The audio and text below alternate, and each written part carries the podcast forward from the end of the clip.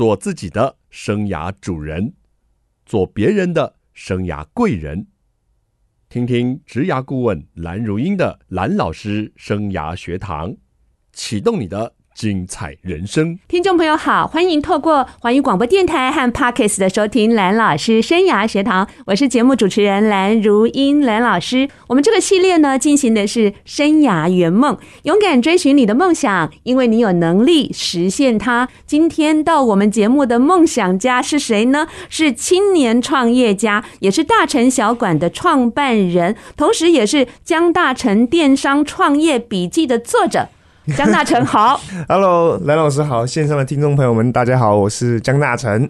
不晓得有没有粉丝啊，追到这里来了？你的粉丝很多耶。哦，在这边吗？那希望线上听众有我们的，不管是大城小馆的忠实消费者，嗯，还有我们的微宝，啊，微宝大家好哦，大家好，今天这个大成来了，好，这个哎、欸，真的是。挺有这个谈话的那个咖啊，今天一定是很精彩哦。那我们就切入主题吧。为什么想创业？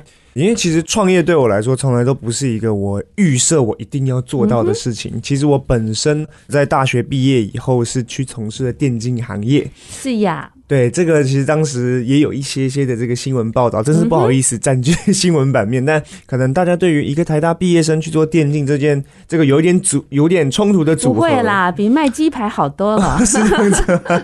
对，打好电竞是需要头脑的。对，因为而且当时的环境下，大家比较不知道电竞到底是什么，所以呢，我也是花了很多时间跟家里沟通，然后也向新闻媒体啊、社会大众去宣导宣传。是，本来我预计我自己可能会从事电。电竞这份工作，一直走下去，会做到最起码将近三十岁的年龄阶段。尤其对对对，尤其我那时候的电竞工作是在上海，嗯，但是后来碰到了一个全人类共同碰到的事情，就是 COVID nineteen。没错，因为疫情的关系，疫情发生的当下，我正好不在上海，我在台湾过农历新年。哦，那也因此就没有回去上海做这个。呃，电竞的工作是，那就在台湾隔离，也不是隔离啦，当时就是软性封城嘛，没事不要出门这样，我就开始一直做菜、做料理，嗯、然后 po 上我的粉砖，真的，那时候才开始这样吧？我看你功夫应该从小就开始很喜欢动手做，确实，料理一直是我仅次于打电动的第二个兴趣。说得好，仅次于打 电动，这个我们还是要诚实。所以本来是兴趣，然后。就 po 文，然后呢，我们就建了个粉砖叫大城小馆，嗯，因为是个馆感觉我们就上很多的菜，欸，然后呢，慢慢慢慢有人流之后，我们就利用这个人流来做商品了。所以这是大概这样的一个历程，所以所以有点无心插柳啊。没错，其实到最后应该说到呃，真的他已经开始别人说，哎，大神你现在在干嘛的时候，人家这样问的时候，哎，我才有一瞬间反应过来说，哦，原来我在创业的路上是这样的一个过程。OK，对，所以一开始就是从电商的角度进入了。没错，一开始就是做电商，因为就像刚刚说的嘛，我们是先有人流在网络上。然后呢，我们再做商品去把它变现。哎、嗯欸，我好奇耶，你厨艺好到那个程度，还是你太帅了？呃，很吃粉啊。其实我反而觉得都不是，就真的就 不是说啊长得帅当 model 的那种帅，也不是说厨艺像专业厨师这样。但我自己觉得，我定位大成小馆是。我们的品牌，我们在直播里诉说的东西，还有我们产品的设计，嗯、我们很面向家庭，嗯、然后有给予到家庭。就大人小朋友或家里老人家一种很温暖、很正面的形象，嗯，然后我们东西呢也走家庭实在路线。OK，那是这样的一个形象伴着我们一起度过这段时间，这样子。嗯、大成是你的名字，我们可以理解。小馆就是说不敢说大成大馆了，是吗？呃、对对对，不敢说什么大成大酒楼，只能是小馆。所以大成小馆就变成是一个创业的品牌了。对，后来它就变成我们。产品的名字，然后呢，当然也是，但里面其中有带有江大成大成的名字嘛，所以我的个人特色当然在这个产品里占有很重要的地位，就像徐威之于徐威英文，理解。所以说，呃，其实我觉得这个在我们所有的直播啊、产品设计的过程当中，产品透露的个性、产品给人的价值，其实也是我个人的形象或者是我个人的价值，就变成是一个比较绑定的东西。OK，所以。大成就是你的商品的代言了。对不对？对对对，嗯、就是自己代言自己的产品，不用付代言费，很有趣啊，对不对？哈，是，好像变成啊、呃，你的一举一动，这些粉丝们就会非常的好奇。对，那其实我觉得，当然我们做品牌，嗯，那当然同时我也算是可能某种上是在做这个所谓现在很流行的 KOL 嘛，呀，当然我不会定义自己是，嗯哼，呃，这个。完全的 KOL，而我会觉得说，在创业的过程当中，因为我们本来就是用大城小馆这样的一个粉砖开始的，所以这一直是我们的怎么样创业的根本，我们没有去把它丢掉这样子。现在粉砖上应该有将近快五万的粉丝吗？不止，不止，不止，有多少粉丝了？现在有六万七的追踪哦。然后其实另外，我觉得因为脸书它的环境是。操之于脸书的手上的吧？嗯，没错没错。那这样子的话，对于各个呃，不管是我们还是其他的电商品牌，我们在做这件事情的时候，那个所谓的，比如说流量有没有触及率等等的，是被脸书所控制的。我想理解你在什么时候你才推出商品，大概有多少粉的时候，你是怎么评估这个举动？OK。其实我觉得这个一定要要跟如果有收听的年轻朋友们说，嗯、就是说这个不是唯一的评判，就我能不能创业或能不能赚钱，这不是唯一的评判标准。而且时空背景不同，当时二零二零年我在做大城小馆的时候，那时候的脸书流量是非常好的，我直播的时候是都会有破千人收看，现在可能就是说实话大概就两百上下这样子。那时候是破千人，因为它整个通知出去的那个触及率很广，然后呢，我在直播里看到了一个留言说：“大成，你做的东西看起来好好吃，我想吃同款。”而且类似的留言绝对不止一个。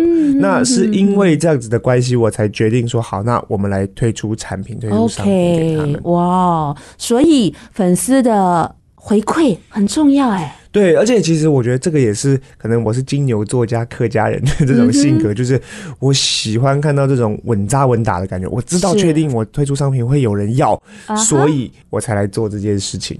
有点不太像现在年轻人呢，是吧？没有这个 从小比较老成一点，呃，大成老成，对，没错，应 该受了你爸爸妈妈的影响吧？嗯，对，因为他们两个自己也都是，都是老师嘛，都是白手起家的，嗯，所以我觉得从小在他们身边耳濡目染，自己也有可能学到他们做生意、做事业的逻辑。你的粉里头年龄层你有看过吗？是不是师奶级的比较多呀？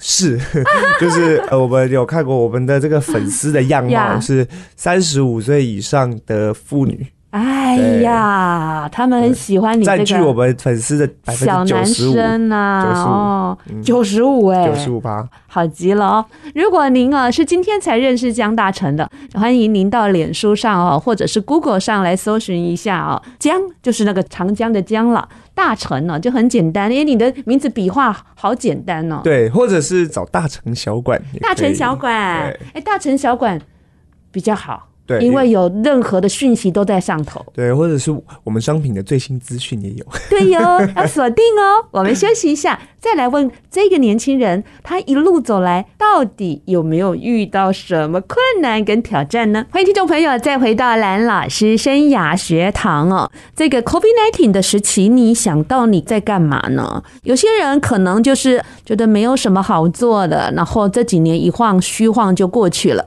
但是有些人却因为这个疫情啊，已经成立了自己的这个事业，而且正在这个事业路上继续走着。就是我们今天的来宾啊，江大成啊，哎，大成，你说起来好像有一点很自然，有点水到渠成。那这个创业的关键的决定，你咨商了谁？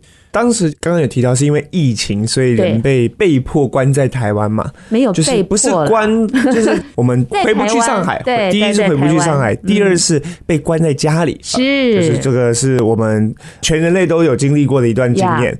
那在这个过程当中呢，就是我其实是先是 work from home，本来还在处理上海的工作。对，那 work from home 的期间，边经营我的粉专，然后呢，慢慢慢慢粉砖经营起来之后，同时来。来自上海那边的工作也说，哎，那我们肯定要先留职停薪。是这个，其实，在疫情的时候，很多公司都是这样的状况。嗯、好，然后呢，我就在台湾，那总要有事情做。对，所以呢，我也跟家里人商量，就是我爸爸妈妈他们都是白手起家的企业家，嗯、所以他们也给我很多的建议。嗯，他说现在你看疫情、嗯、啊，你说你去台湾外面找个工作也不一定好找。是啊。然后呢，也也为也不希望你多出门。嗯、说实话，那时候不知道疫情是什么状况，也没有疫苗的时候，所以呢，就想说，那不然你就是开始慢慢的创业，试试看走这个路线。然后我一听，我觉得嗯，好啊，可以。那也是因为看到我刚刚说那个留言有没有？我说我觉得我们做得起来，所以呢，我们就做了这件事情。没有想到一做做到现在了。可是谁教你啊？对，这个我觉得也是创业路上很有趣的一个事情，因为首先我们家不是做食品，也不是做电商的，所以呢，一开始的时候确实碰到很多的。其实我现在回想起来，我都不会觉得是困难。当时对我们来说肯定是，但是其实有些事情就是这是怎么说，迎刃而解。例如什么事？呃，譬如说。最基本的就是我们大成小馆，我们要做食品，我们一定找代工厂嘛。对呀，我们一定是找合规的代工厂。我不可能是我江大成自己在家里炒菜，然后装塑胶袋寄给大家，对，这也不可能嘛。所以这个食品代工厂在哪？我知道台湾我们食品工业是非常进步的，但是我要去哪里找？我是啊，隔行如隔山，没有认识的任何一个人。那这个就是真的。只能到网络上，然后可能去，譬如我吃了一个东西，我很喜欢，然后我就去找他的制作厂商，找到这家制作厂商以后说，哎，不好意思，你有没有做干拌面呢？因为我们比较前面的明星产品是干拌面，你有没有做啊？他说啊，我没有做干拌面，那不是我们家的。然后他就再推，然后你也可以找这个，你可以找这个，这样子慢慢的一家一家去拜访，一家一家去，最终找到跟我们大城小馆合作的厂商。那这个过程其实现在讲起来一句。句话轻描淡写，但它其实对我们来说花了好几个月的，好像超级行人任务的感觉。是啊，就真的是一个一个去跑，包括其实像很多的厂都不是在台北，有的是在彰化，有的是在台南，那我们也都是去看这样子。这些故事其实都有被写到这个江大成电商创业笔记里面的。OK，所以现在回头来看，困难的事情已经不困难了。对，其实我觉得这个也是创业过程很有趣的一件事情，就是每天你会面临到的那种你没碰过的问题是数不清的。像我们学校里在学的时候啊，你知道这个题目怎么解，看到题目的前三个字就有公式，因为我很会考试，所以这种东西对我来说对啦，才会上台大。对，考试的功夫很厉害这样，但是创业上碰到那种问题，嗯，是没有人告诉你正确答案，也没有任何的。捷径的，只能一步一步的去走，然后一个解题方法一个解题方法的去尝试。嗯、对，那讲到这些困难啊，都经过你的积极，还有你的主动，然后迎刃而解。但是资金上呢？这个问题也是我常常去很多大学啊、大专院校分享的时候，同学们最常问的一个问题。嗯、那我们自己的大城小馆创业的情况是这样，就是呃，当时回到台湾以后。我其实在上海这一年做电竞工作的经验是很特别的，因为电竞是属于一个需要住宿的工作，是，所以呢，我需要住在一个超级大型的男生宿舍里面，在这个宿舍里面呢，我们是包吃包住，然后。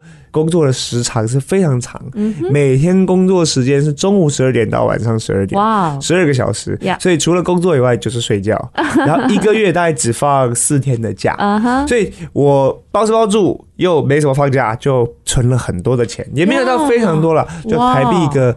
几十万这样子是有的，所以呢，这个资金就作为我们大成小馆第一笔商品的货款。那当时又运气非常好的，就是我们大成小馆在推出干拌面的时候，首先因为疫情的关系，大家希望可以就是 stay at home 嘛。那你在家的话，就是希望有一些干粮随时可以煮，所以当时干拌面正夯，这是第一点。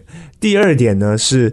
我们其实酝酿了蛮长的一段时间，所以呢，在我们做这个饥饿行销吧，或者是预购的时候，这个回响是非常好的。OK，所以我的产品一上线，是我们做了两万包面，嗯，一上线以后前五天就马上卖光，就是我产品都还没寄出去，我现金流已经回收了，okay, 那就用了这笔现金流就再周转，就就再周转。其实后来就一路做到现在了。OK，对，所以听起来都好顺啊。对，但是其实这个资金流的周转这件事情也有学问，以前也不知道，就真的有一度大成小管是，就是觉得哎，这个有点现金流是青黄不接的。那那个时候本来就是我也可以一句话向徐威老师就求助说，哎妈，你借我调我多少钱，帮我周转。但我觉得你知道。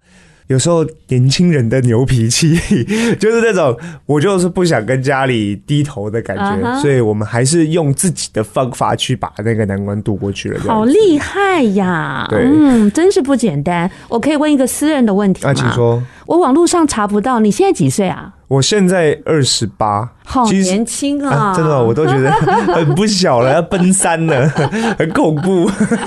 我想说，这个大成到底几岁啊？从许巍老师跟师长结婚的时间，我就推推推，哎、欸，大概是几岁啊？二十八岁而已。哎，你经历了上海，负责这个电竞团队哦，也管理了二十几个人，应该是你第一份的职业。其实没有诶、欸，在上海的这份工作之前有我，其实，在大四下，因为大四下我整个礼拜只有一堂课，哦，我就已经去雅虎的。电竞分部当记者，okay, 当写手，OK，因为我很喜欢电竞，所以那写书就很容易了嘛，哈。其实蛮从小的这个写作就还行，文字上面就还行，对。所以其实你看，从大四下那时候是二十一岁，都还没满二十二岁，我就开始出来工作，然后英雄出少年，我觉得不比你妈妈差，社会经验很早就开始累积了。是，那接下来就是在疫情这个部分了，就让你变成了一个创业家。对，因为其实我觉得疫情的这些年，也不仅仅是我，有非常非常多的，不管是各个年龄阶段的哈，包括是像中年再就业等等再创业的很多很多很励志的故事。其实我觉得就是一句话，《侏罗纪公园》里说的：“生命会找到出路，对不对？”因为啊、呃，你碰到变的话，你就一定会去想办法加油。所以，其实像我们大成小馆，我们是做电商的，那同业电商的各种各式各样的品牌在。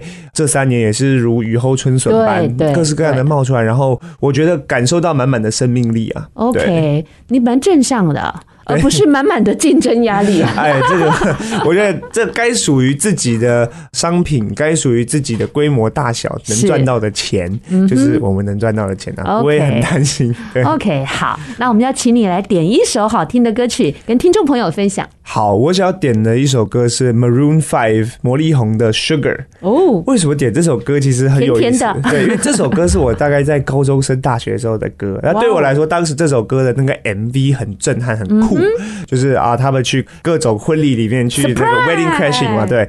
然后重点是好笑的是，这首歌当时我放了以后放给我爸妈听，uh -huh. 他们一听以后就爱上这首歌。但是你知道，他们年纪他们是上一个世代的人，别这么说，啊、我跟他们同一个世代，不好意思，没有，他们就不是会听这种音乐的人，yeah. 所以呢。他们听了以后，这首喜欢，所以这个等于是算是他们认识的一首唯一一首比较近代的流行音乐。我们家常常播这首，充斥着这首，我就觉得很有意思。看着我爸那个平常都在看四书五经的人，然后呢听魔力红，我就觉得很酷。OK，好，这首也成为你想跟他们分享的一首很甜的歌，我们一起来欣赏。欢迎听众朋友再回到蓝老师生涯学堂，我是节目主持人蓝如英蓝老师。蓝老师生涯学堂呢是每个礼拜二晚上七点在。环宇广播电台 FM 九六点七，跟听众朋友空中相见。在隔个礼拜二的早上七点，您上班开车的时候会听到节目的重播，还有在各大 Podcast 平台都有蓝老师生涯学堂节目的播出。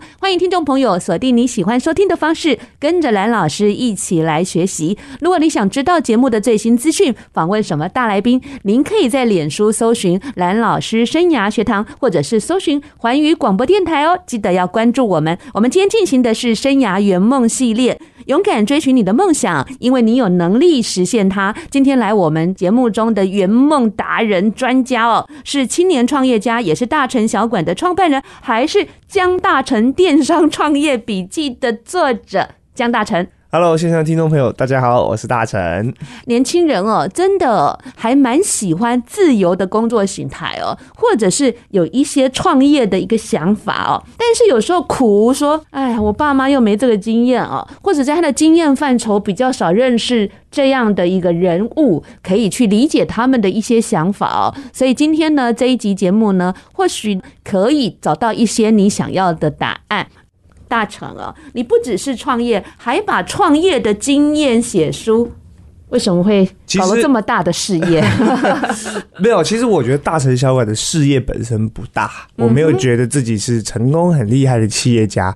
但是呢，当城邦出版社今年年初，在今年三月的时候来找我邀稿的时候，为什么我很有自信的接下了？这个邀约，因为你以前在那个写过过那个记者啊，对，文字上我对我自己的写作能力其实是没有怀疑的，担心的是我真的够格当。企业创业分享的作者吗？作家吗？可以啊。对，其实这个当时晨光出版社也觉得说，江大成你想太多了，大成老师拜托，你以为每一个创业家都是你想象什么伊隆马斯克吗？啊、其实呢，嗯、他们找我的目的也很简单，不是希望我讲出多刻骨铭心或者是多厉害的这种创业的技巧，或者是什么、嗯、呃怎么现金流的操作，他们要听到的是最真实的现在年轻人的创业的心声。所以这个也影响了我的写作风格。Yeah. 我在写《江大成电商创业笔记》这本书的时候，前两三篇写的是偏有点说理型的。我会拿这个淮商，就是去卖盐的这些淮商，去比喻创业家，或者是犹太人还不错，去比喻创业，比喻做生意。但后来这个出版社跟我说：“大成，我觉得你写的很好，但是请你不要这样子写。我想要听到的是大成小馆你们经历过真实的故事。”所以我。我就开始写哦，那我们真的去中南部的代工厂拜访的故事，嗯、我们跟客服的时候碰到怎么样很勾疑的客人、嗯、等等的，我们把这些故事收录进来。还有哦，大成去演讲的时候的一些问题啊，被问的问题也搜罗在这一本书当中。没错，因为其实现在的大学生跟我已经有 八岁以上的差距，还是很接近的啦。对对对，那其实 TT 他们的想法，他们才是我觉得未来之星。然后同时，他们也才是真正的还可以对自己的未来去做很多掌握的人。我可能已经有点被定掉了。你少来啊！你还是充满了无限的 可能。所以他们提出的一些问题的角度，或者他们现在面临到的担忧。甚至很多都也是我没有想过的一些方向，嗯、但是我对于这些问题，我有我自己的答案。对，你会给他们一些的看法，分享在这本书中。哎是，你是我的师弟，你知道吗？哦，真的吗？对呀，因为这样我才访问你的，是是是，而不是因为你是徐威老师的儿子。希望不要是。呃，我跟你的想法是一样的。OK，我至今都还没有提徐威老师，是你自己提了，你露馅了哈。因为你是我的师弟，而且我觉得有这么棒的年轻人哦，来分享经验，他们跟现代的年轻人是很接近的。是，所以这本书我们的这个 TA 啦，就是我们希望的读者样貌也是三十岁以前的年轻朋友。那其实这本书里面，虽然我们叫江嘉诚电商创业笔记，但其实它并不全部是在聊创业，这大概有百分之六十的篇幅是讲创业你需要准备的一些心理。创业需要准备的一些条件，对，然后还有创业的实务，我们的经验分享跟其他人的创业故事。那除了这些之外呢，其实里面收录了很多我觉得现代年轻人需要具备的一些尝试。那我用我的故事来分享。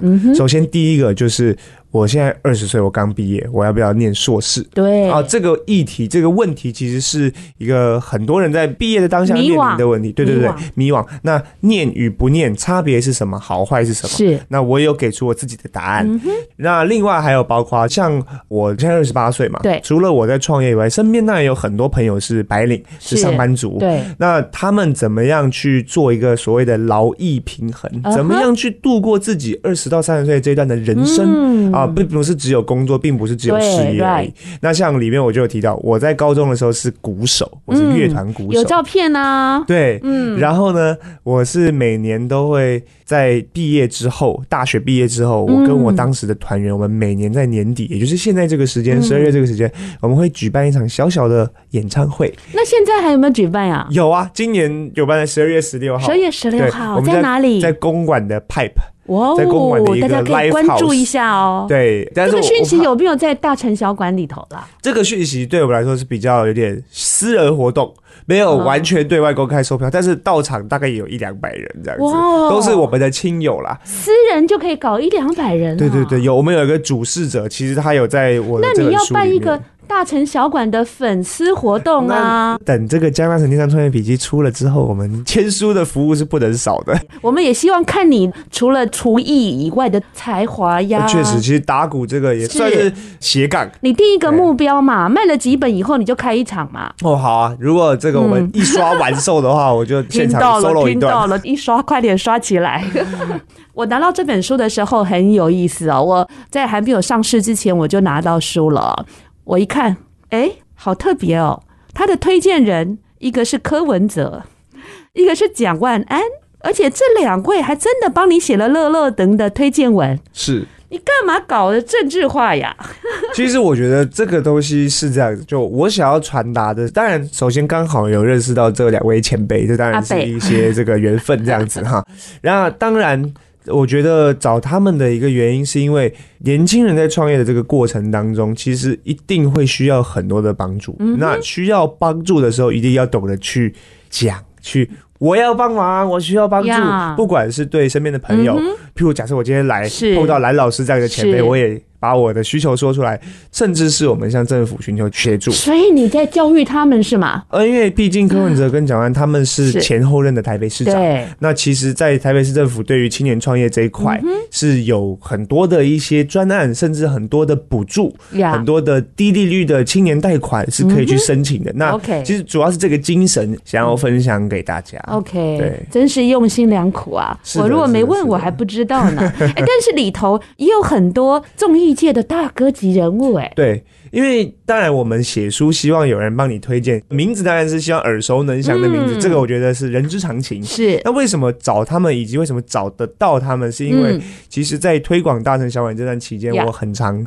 上各大节目，然后刚好这三位就是说一下，我是他们爱用的来宾啊。哪三位？第一位是综艺大热门的，我们综艺天王吴宗宪宪哥。那综艺大热门的金头脑环节，我很常去，就是那种答题抢。头脑这么好，当然要常去啊。对，那另外一个答题节目还有我们的这个蒸拌面的创办人曾国成的这个全明星攻略，嗯，然后再来还有就是。我们娱乐教父胡瓜，他的这个《欢乐智多星》，那我在《欢乐智多星》也是答题节目担任魔王，所以都是有真的一段时间相处的这个天王大哥这样子。那其实跟他们三位的相处的过程，或者是也不是说我们两个的交流，而是我看着他们跟别人做事情，观察他们，其实从他们身上学到很多。你写在书里了，所以听众朋友如果好奇，到底以大成的观点呢，看到这些人的审美角度，或是跟他们互动中，大臣又学到了什么？这本书也有一些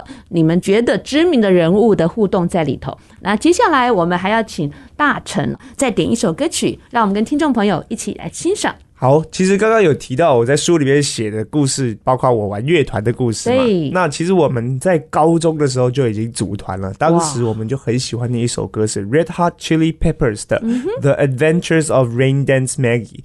这首歌在这个红辣椒里面属于比较冷门的歌。那为什么我们很喜欢它？是因为它的曲风是属于 Funk 的曲风。OK。然后这个曲风里的它的鼓的鼓点，因为我是鼓手.然后还包括 Bass 的节奏是非常跳。乐非常雀跃的这种感觉，那当时我们就很喜欢这首歌，然后我们也有 cover，我们有翻唱它，所以这首歌对我来说不仅仅是一首好听的歌，它也有对我来说是青春的回忆。哎呀，太适合来电台做 DJ 了，我们一起来欣赏。欢迎听众朋友再回到蓝老师生涯学堂哦。啊，二十八岁的创业家回想着青春的记忆哦，那不知道您呢，是不是有这些创业的想法？那您的梦想还在吗？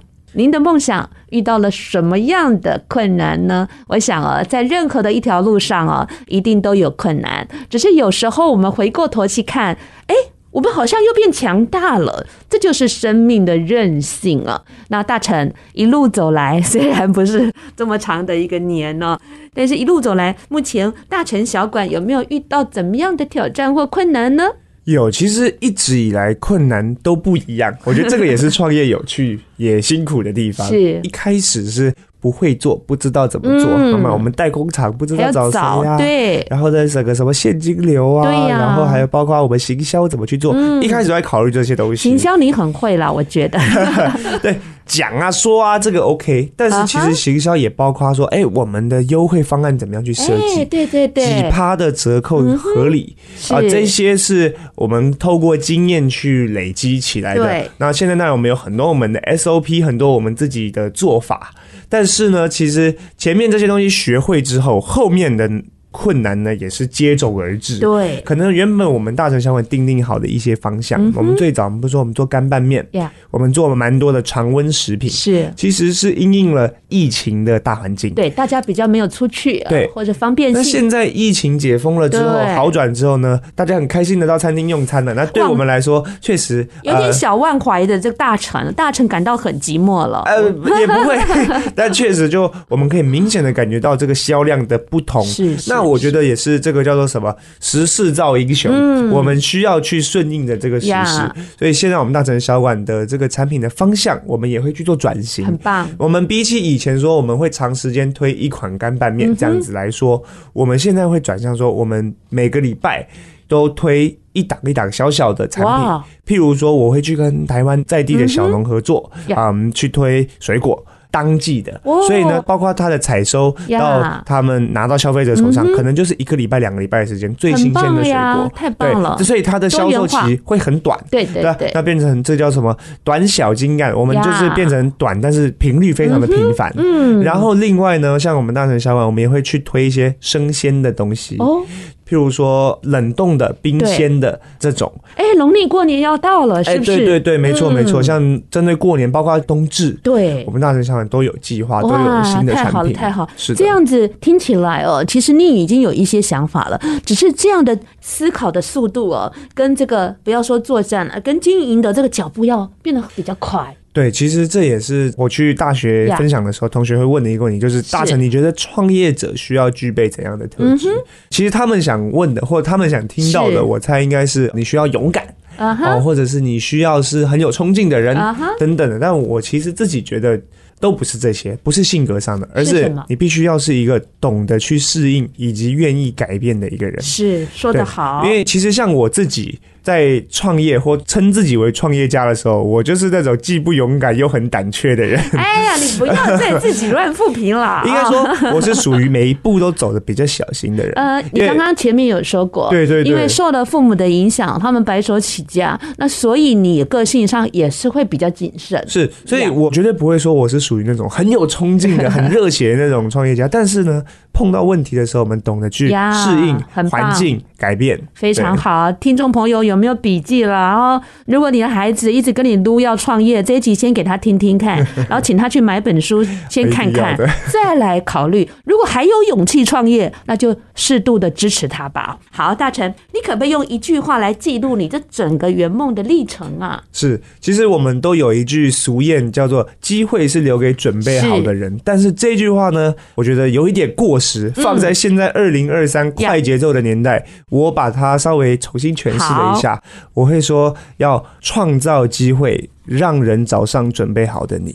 哇，太棒了！那你给这些想创业的人什么忠告？我觉得创业真的，大家不要把它想得很大、很难、很遥远。鼓励大家，不管是从我们说代购，或者是小小的产品，你去做出来以后，把它贴上自己的标签，有一个简单的品牌，几万块的这个存款，其实就做得到这件事情。可能在虾皮上开一个小店铺，先开始做，先开始经营，你马上就会有。那种，哎呦，我有库存，我要把它销出去，然后你脑中会有很多销售的点子，那时候才有真正创业的实感。呀。对，这个就不会是说一直停留在空泛的想象，对对，想象或者是胆怯的那个阶段。OK，非常好的建议啊。那你还有没有下一个圆梦的计划？其实现在我觉得就是我们把大城小馆这个品牌做的。越来越好，我也不要说越大或赚多少钱，嗯、就因为我们现在团队也不大，然后我们扩张也是配合着我的性格是缓慢的，慢慢知道现在团队有多少人吗？我们团队就只有五个人而已。哦，不简单呢。对对对，我们团队就只有五个人，嗯、因为其实很精简嘛，五个人包括我。嗯、然后其实这样子的慢慢扩大的规模，我是觉得 OK 的。Okay 那我真心很希望的就是让大城小馆这个品牌的知名度、影响力，可以让我们台湾更多的听众朋友知道。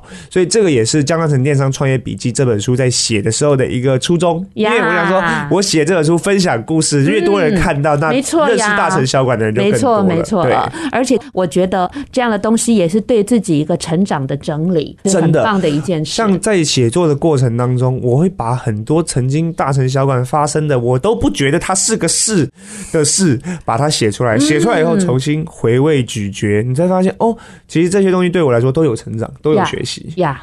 那大成也非常的大方哦，要提供我们听众朋友可以免费的来抽书诶。那大成，请你来出一个题目。好，在抽书之前，我也希望跟大家说，我们十二月十四号在各大的实体跟网络平台是都可以买得到这本书《江大成电商创业》。没抽到不要遗憾啊，去支持一下大成。如果想要抽的话，我们来来老师的节目上，我们有个简单的小活动，嗯，就请大家留言，对，告诉我。在大城小馆，我们有贩售的干拌面品相当中，红色包装的是什么口味呢？OK，再说一次吧。就是我们大城小馆的干拌面里面有一个红色包装的，请问它是什么口味呢？好，听众朋友，您可以在我们这个节目预告的下方哦留言哦，然后呢，我们会在节目播出后的一天。所以你还是可以有很长的时间预做准备啊！那记得答案就在大成小馆的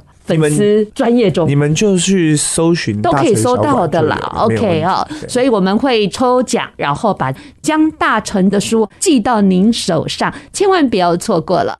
节目最后呢，大成妈妈是一个非常知名的补教界的天后，是，是对你这样的一路走来是一种。榜样学习，还是你觉得有一些的压力呢？其实我觉得妈妈是这样的一个角色，就是当你爸爸是你的妈妈，同时他也是老师，同时他也是社会知名人士的时候呢，其实他能教给我的东西太多了。